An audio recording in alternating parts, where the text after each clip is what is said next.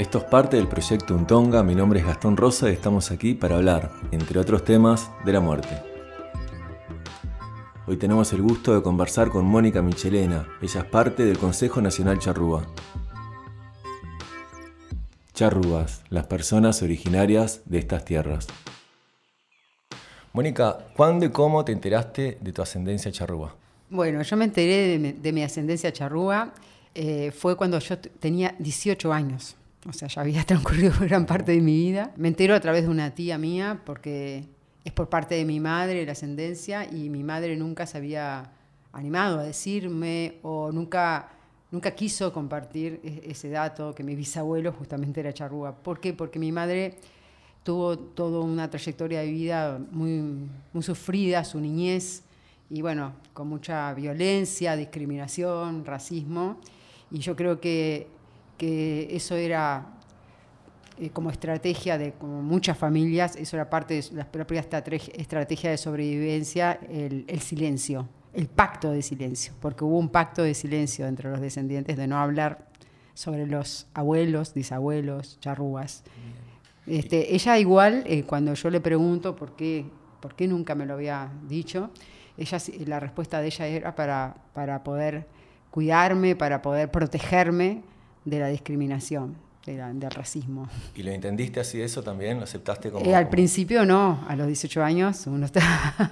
no, lo entendía muchos años después. Entendí mucho a mi madre. ¿Y cómo cambió desde ese entonces y hasta ahora tu, percepción del mundo, tu visión de las cosas, desde que entendés tu, tu, ser charrúa? Bueno, este, este, sí, eh, para mí fue un antes y un después y fue como que se me cayeron muchas fichas. Entendí, pude entender algunas cuestiones que, que no se hablaban, que eran en silencio o vividas en mi familia. Por ejemplo, cuando yo recuerdo cuando tenía cinco años, que una tía abuela, cuando la fui a conocer de parte de mi papá, que eran todos blanquitos, descendientes vascos, ¿no? Vascos españoles, me agarra, el mismo día que yo la conozco, me agarra del brazo y me sacude el brazo y me dice, ¿y vos a quién saliste tan negrita? Pero de una manera muy despectiva, yo no lo digo como me lo dijo más fuerte. Yo recuerdo que yo me fui a proteger a los brazos de mi, salí corriendo de mi mamá y como que me vino por dentro como ganas de llorar. O sea, y ahí entendí, o sea, con una niña de cinco años, no me había dado, como antes no me había dado cuenta que era morocha.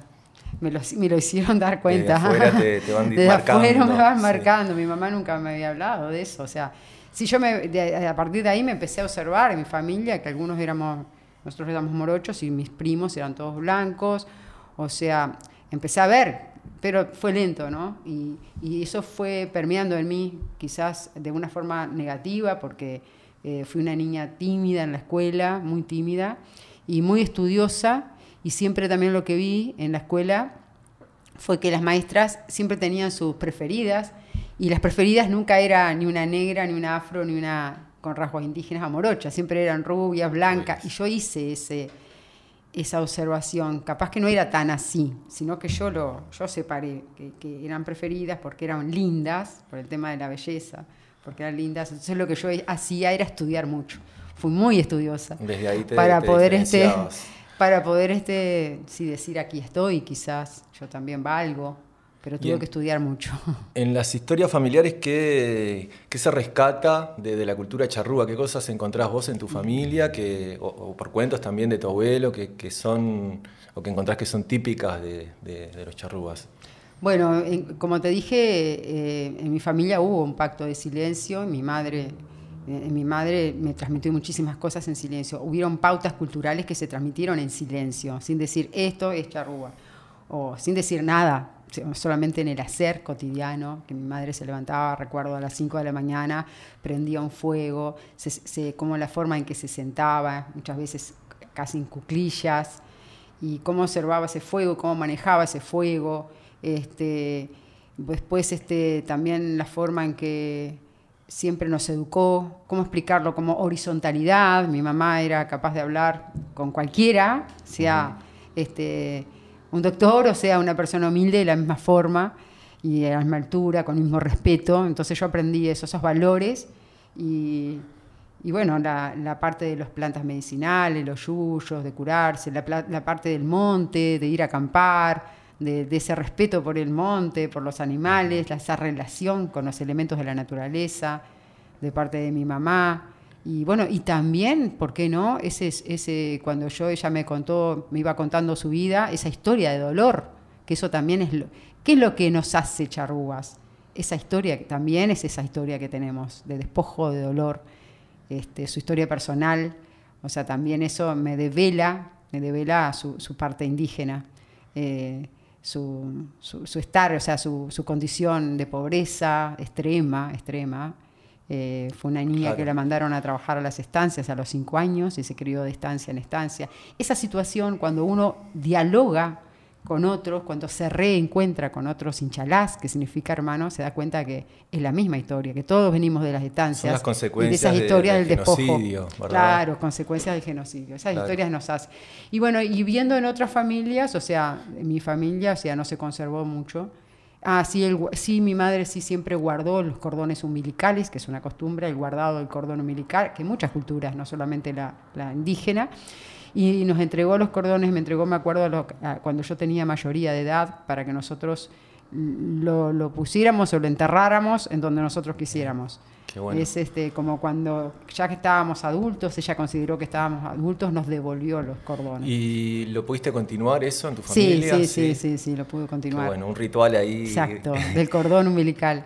y hay otros rituales que nosotros nos hemos enterado por otras familias que son, por ejemplo, no sé si quieres que te las relate. Sí, por favor. Una de las costumbres que sí sobrevivió al genocidio y para nosotros es muy, muy importante es la presentación del niño a la luna. Cada vez que nace un niño, lo presentamos a la primera luna llena para que ese niño crezca fuerte y sanito, que la luna le da toda su energía, toda su energía y toda su, protección. Y va a ser la luna la que va a guiar a ese niño, a ese ser, eh, durante toda su vida, va, a guiar los pasos. Esas son las palabras de las charrúas a las cuales nosotros le hicimos entrevista en un trabajo de investigación con la antropóloga Andrea Olivera, que tuve el gusto de hacer con ellas conjuntamente en forma colaborativa, en la ruta de los charrúas, que va desde Guichón hasta Salsipuedes, pero también hicimos en Tacuarembó muchas entrevistas a mujeres charrúas. Y esa es la respuesta, para que crezca fuerte y sanito, y porque la luna va a ser quien guíe sus pasos.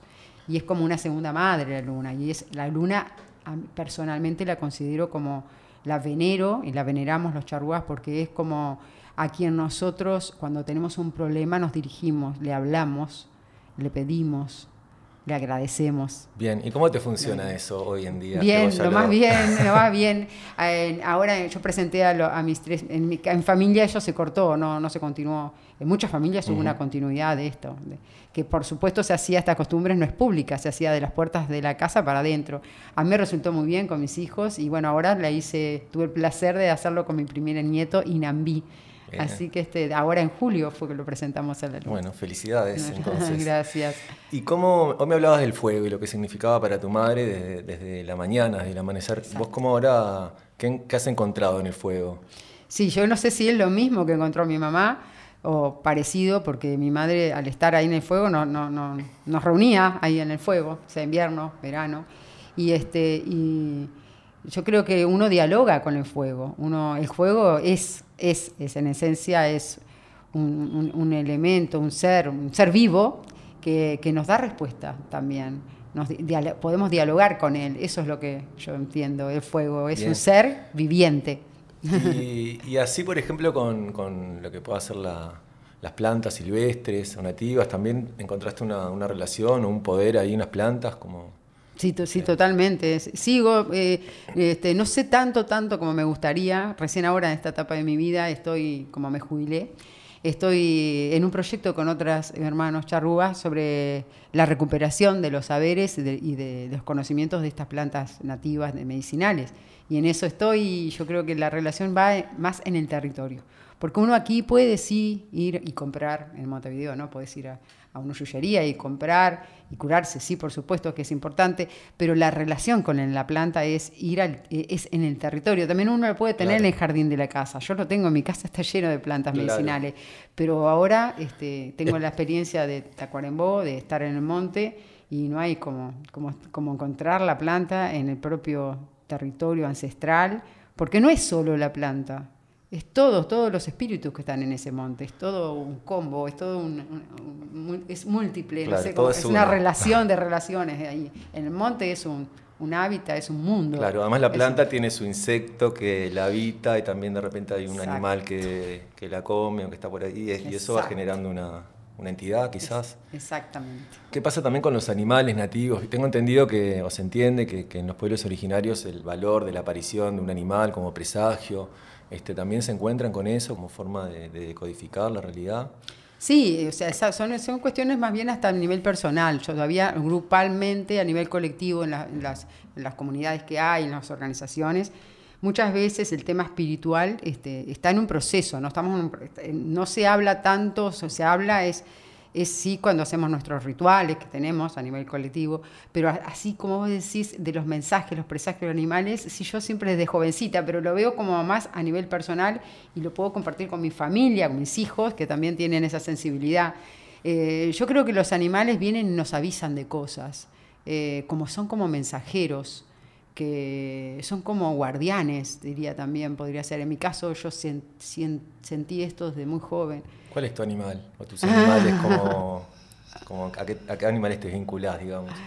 Y bueno, yo me vinculo mucho con los aguiluchos, las águilas, también este, con la también con, con todas las, bueno, con muchas aves, el halcón, el, el, tamborcito, los búhos, todas las aves, todo lo que es aéreo me vinculo muchísimo.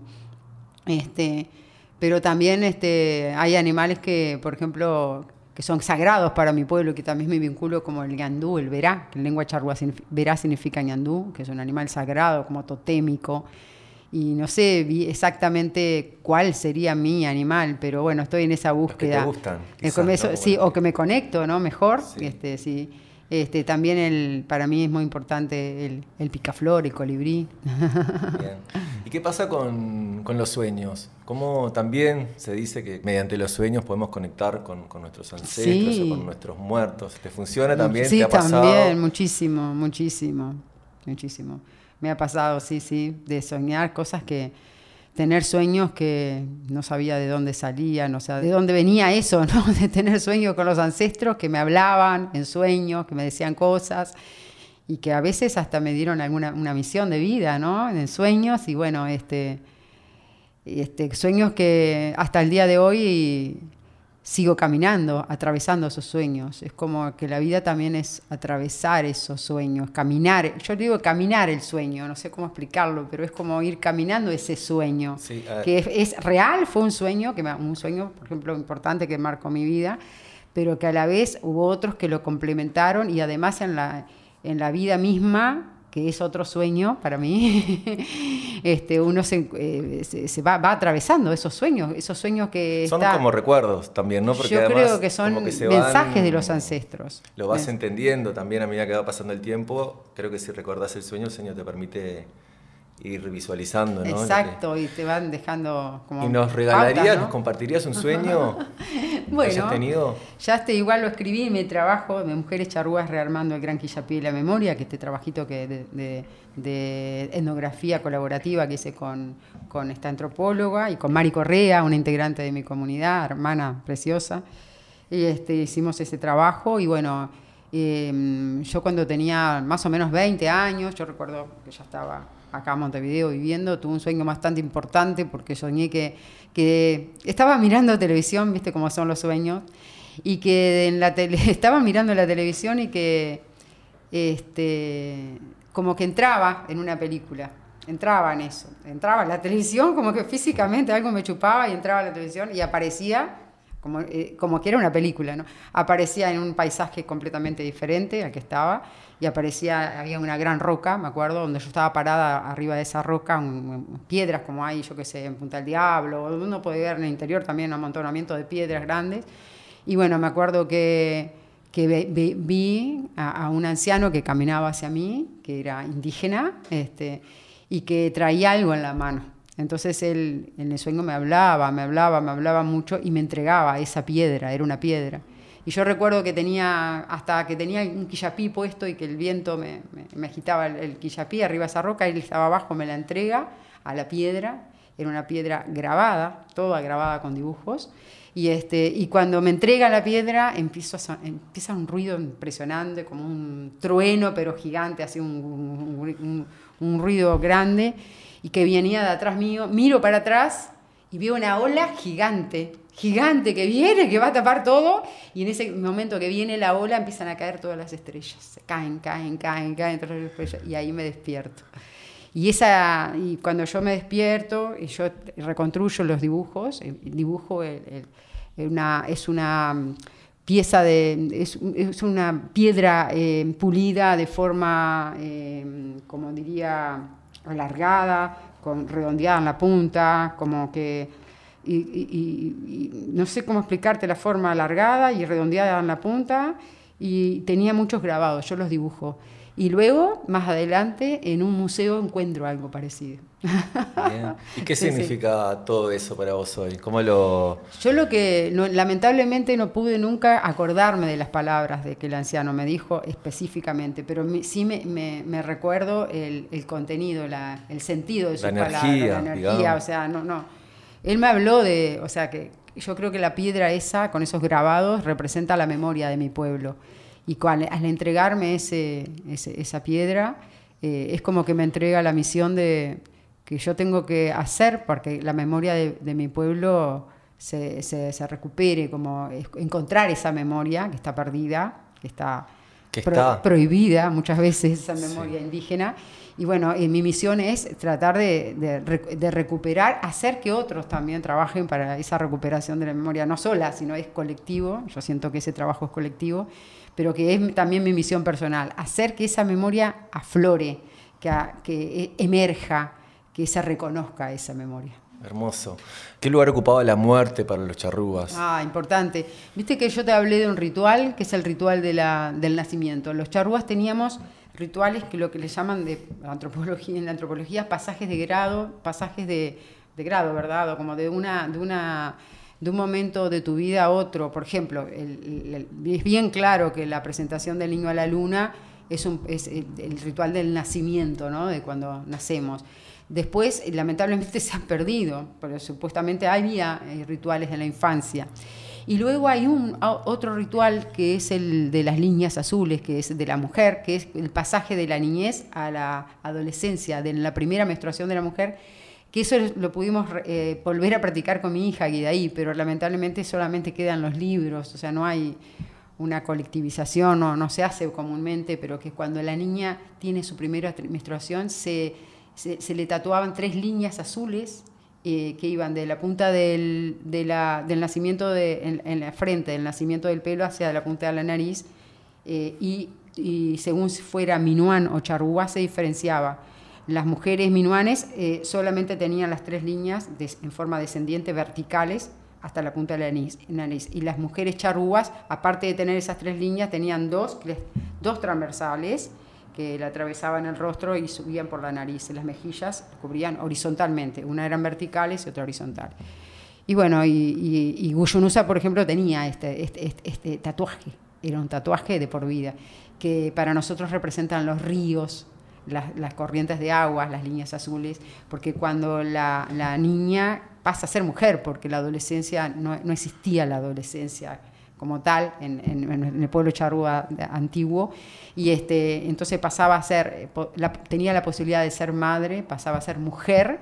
Este podía cuando amamantaba al, bebé el bebé podía ver las tres líneas azules y las otras líneas y podía ir amando o sea, reconociendo en su madre a los ríos, y eso es algo tan sagrado como los ríos, los arroyos, todas las corrientes de agua. El agua, el agua es sagrada. Entonces, ese es otro ritual. Y después estaban los rituales de, muerte, que también ya se dejaron de practicar hace mucho, ¿no? Que son muy fuertes. Por ejemplo. Ah, hay varios, pero uno que este, uno era que cuando se, moría un pariente muy cercano, las mujeres eh, se, este, flagelaban los dedos.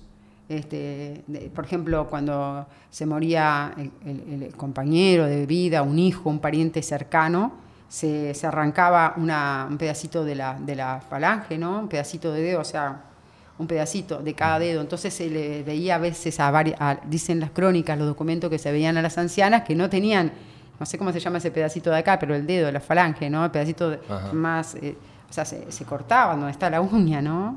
Entonces había ancianas que no tenían casi ese pedacito de dedo y era porque le habían muerto muchas familias cercanas.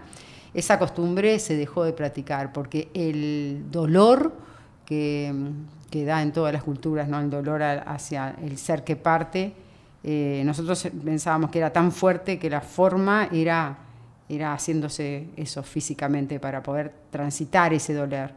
Y otro, otro ritual que, que se hacía que hacían los hombres prácticamente, era que cada vez que, también había una muerte cercana, eh, los charrúas, los hombres se retiraban, hacían como un pozo en el suelo, un pocito, se retiraban, ahí se ponían, hay incluso una ilustración de este ritual, se ponían así como arrodillados en ese pozo y se clavaban en todo, se clavaban espinas en todo el cuerpo. Se hacían tajos también, muchas veces se hacían tajos, y se clavaban espinas, espinas de, pescado, espinas, en, todo, en todos los brazos, por ejemplo. Hay un dibujo de la época, un dibujo que, ilustra justamente este ritual en los charrúas. Y también se, se, hacían tajos, tajos. Y cuando me enteré, cuando no que también los adolescentes hoy en día se, se, se cortan, se hacen tajos, lo relacioné muchísimo. El dolor Pero es muy dolor, a través del dolor, ¿no? Ese ritual del dolor en el cuerpo, corporalizar ese dolor. Eh, Interesante. Hacerlo el vehículo del cuerpo. Por ejemplo, otra manera de que cuando un guerrero moría, se lo enterraba con, por ejemplo, se lo enterraba con sus enseres, con sus, eh, sus armas, pero también eh, hubo casos en que el caballo que tenía se lo dejó estaqueado en la tumba, se lo dejaba estaqueado en la tumba del guerrero o sea, que también moría ahí el caballo por inanición. O sea, había como un ah, sacrificio, ¿no? del caballo. Entonces, este, también, bueno, se han encontrado en los cerritos de indios, también hay un caso de perros, ¿no? De un perro, un perro originario, que aquí nadie sabe que hubieron perros originarios de acá de estas tierras, no son traídos los perros todos, sino que hubieron eh, perros eh, prehistóricos, ¿no? y ha encontrado una tumba con un perro también enterrado, con el dueño, con, el, con, el, con las personas, ¿no? juntamente con las personas en el, en el entorno del el enterramiento, un perro, o sea que también... Qué lindo esto de ir reconstruyendo ¿no? lo que pasaba y cómo enseguida vamos imaginando ¿no? cómo, cómo, cómo vivían estas personas y qué les gustaba hacer y lo que significaban las, las cosas, la naturaleza, ¿no? Ay, también tengo otra este, cosa para de la muerte. Ahora me acordé. Bueno, hay una etapa de, bueno, ustedes saben, de persecución, de primero los españoles, los portugueses, de persecución. Y en 1801 se, le asignó al capitán Pacheco eh, la, misión de, como de, ir a de hacer como una limpieza, una limpieza de los campos contra los charrúas, los bandidos, los que, los que estaban siempre los que estaban fuera de la ley, vendría a ser como, como al norte del Río Negro se lo consideraba en esa época el desierto. ¿Por qué? Porque supuestamente no había gente, gente porque ellos no consideraban gente a mis ancestros. Entonces, este, querían incluso este, la forma de, colonizar acá era lo que le llama el, colonialismo de colonos, el asentamiento, por asentamientos, o sea, se iba desplazando esa frontera, que primero llegaron al sur, después se iban haciendo el corrimiento de las poblaciones indígenas, eh, cuando ellos construían fuertes primero, pero luego hacían pueblos, construían, o sea, establecían pueblos, pueblitos, ponían inmigrantes, ponían a los, a los este, eh, a los que habían venido, ¿verdad? O sea, iban poniendo gente, este, muchas veces era europea. y iba, eso es como el asentamiento, el establecimiento de las colonias, ¿no? Y ahí eso iba desplazando. Y en 1801 se quería fundar Belén, que queda allá en hoy, lo que es hoy el departamento de Salto. Entonces los charrúas no dejaban que, que, que se poblara, o sea, había enfrentamientos para que no se poblara. Y bueno, el capitán Pacheco hizo toda una recorrida para hacer esta, esa campaña de, de limpieza de los campos, pero limpieza étnica, ¿no? Y ahí fue que eh, las fuerzas del capitán Pacheco llegan a, a, esta, a este lugar que es lo que hoy llamamos Arerunguá, que es en el arroyo Sopas, allá en, en Salto, en plena cuchilla de Edo. cerca de, un pueblo que hoy se llama Pepe Núñez, pero que se llamó Pueblo Charrúa. Llegan a, una toldería charrúa, charrúa y, este, y de noche la asaltan, bueno, incendian todas las tolderías y matan a muchos. Y muchos escapan al monte y se refugian en el monte. Entonces, de acuerdo al diario del capitán este Pacheco, se sabe que al amanecer este, Pacheco manda un emisario para ver si puede agarrar, porque no lo pudieron atrapar a los que se escaparon, agarrar a los, que a los algunos que anduvieran por ahí, porque sabe, sabe Pacheco, que los charrúas nunca dejan a sus muertos tirados. Eso es otra, otra, otra cuestión. Nunca dejan a sus muertos tirados y que, y que mm, ellos iban a, que sabía que ellos iban a volver para enterrarlos. Pero cuando el emisario llega al punto ahí más cercano a la toldería, cercano donde ellos este, estaban los muertos, ya no encuentra muertos, encuentra los amontonamientos de, de piedra que son las tumbas. Entonces ya llegó tarde.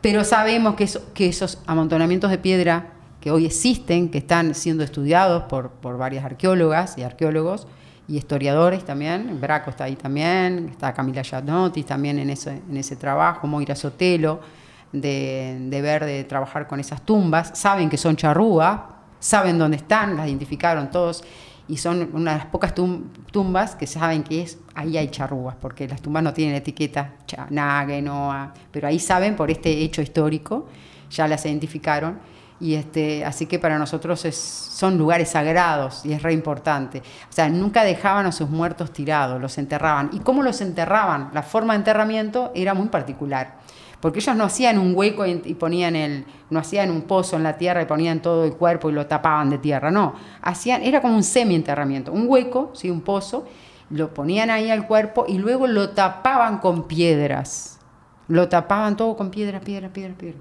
Y eso forma como, le llaman muchas veces caer como amontonamientos de piedras que puede ser tumbas o no, pero muchos casos son tumbas este, eh, que hasta el día de hoy están esos, esas tumbas charrúas o, o o lo que se sabe. Pero este, es, ese como tratamiento de la muerte, ¿no? De, las de no dejar tirado, de la importancia del enterramiento. Y muchas veces eran enterrados en los cerros. En los cerros también, los cerros son sagrados también. Había una idea también de marcar el lugar entonces donde estaban los muertos, como una idea de regresar también entonces al lugar. ¿no? Exacto. Exacto, de marcar esos territorios, esos amontonamientos, pero marcaban que ahí estaban los ancestros y que ese lugar, ellos tenían un vínculo y tenemos, seguimos teniendo un vínculo muy fuerte con los ancestros. Los ancestros no, no, no, no están muertos y los muertos no están faltos de poder. Para nosotros los muertos están y tienen poder. Y hay un diálogo también. Y hay un diálogo constante. Interesante también esto que hablas de, del entorno donde se entierran los muertos y también esto que hablamos hoy de las plantas, ¿no? Como los muertos también formando parte de ese sistema natural, ¿no? Con, con las plantas, los animales, el cerro. Este, muchas gracias, Mónica. Muy lindo escucharte y, reconstruir esto que, estás investigando y que, también es tu, ser, ¿no? Así que celebrarlo. También agregar que para a nivel personal, te digo, y de muchos hinchalás también, nosotros en la muerte es, es, es nada más que cuando morimos decimos que vamos a caminar a las estrellas, pero a la vez estamos acá, es algo como que es una dimensión del, universo como infinito, pero estamos arriba y estamos abajo y estamos en todas partes. Este, pero que, no, realmente el, el espíritu prevalece siempre. Qué bueno. Gracias, Mónica. Gracias a ti. Escuchaste Muerte, el podcast de un Tonga.